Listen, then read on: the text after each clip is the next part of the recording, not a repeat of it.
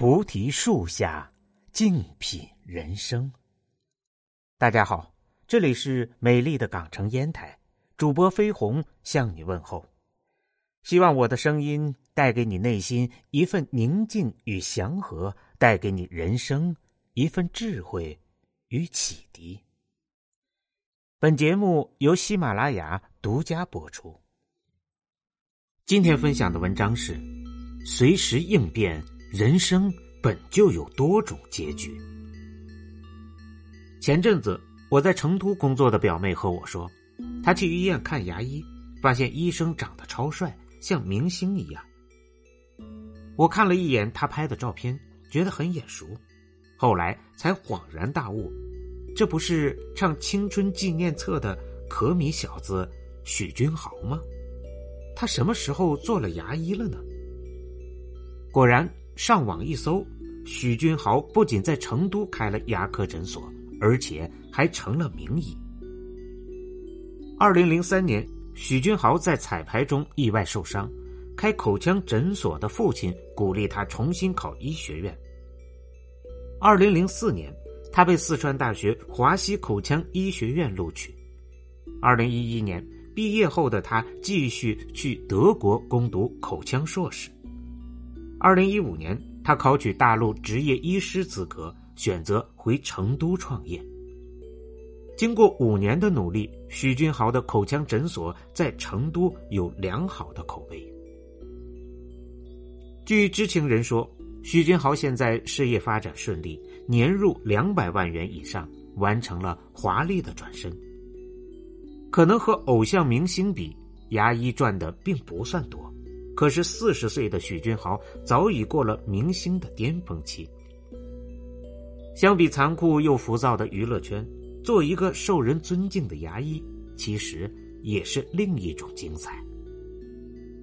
有人说，三十五岁是人生的一个坎儿，很多人的职业至此走上下坡路。娱乐圈从来不缺新鲜的肉体，很多明星一旦不再年轻。就被后浪拍死在沙滩上。但是许君豪的人生告诉我们，三十五岁同样可以开启新的事业，迈上新的台阶。现在这个社会不再有可以一辈子干到老的工作。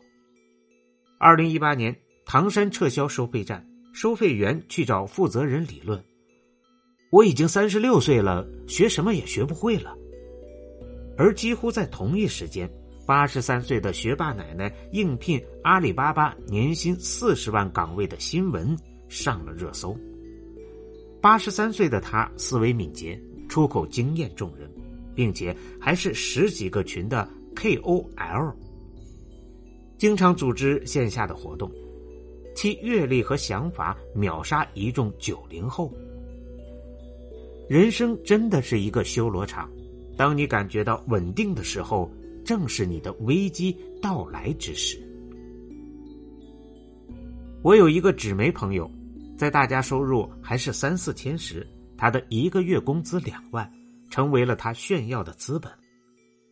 久而久之，他也失去了进取的念头。无论何时，纸媒都不会消失。这两年，传统媒体一路下滑，他的工资有两万。到了现在的三千，他想转行互联网，却发现什么都不懂。当初的安逸让他在现实面前狠狠的摔了一个大跟头。而他那些被他看不起、没事瞎折腾的自媒体人，纷纷开启高薪模式，赚得盆满钵满。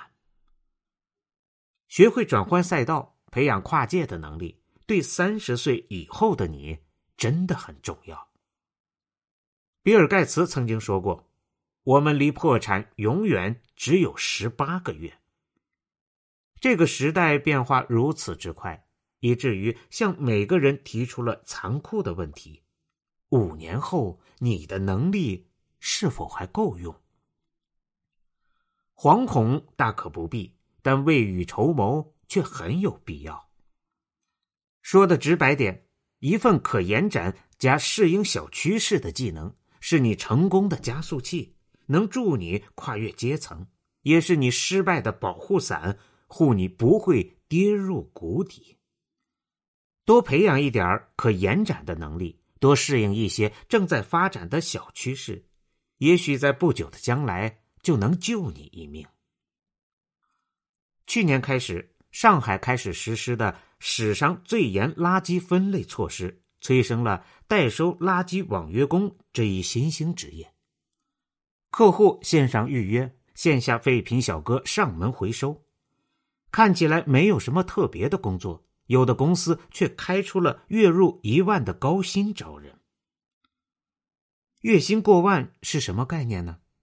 根据腾讯统计的二零一九年国人工资报告，工作十年以上的受访者中，月薪过万人数的比例仅为百分之二十二点四四，也就是说，近八成人的工作十年月薪没有过万元。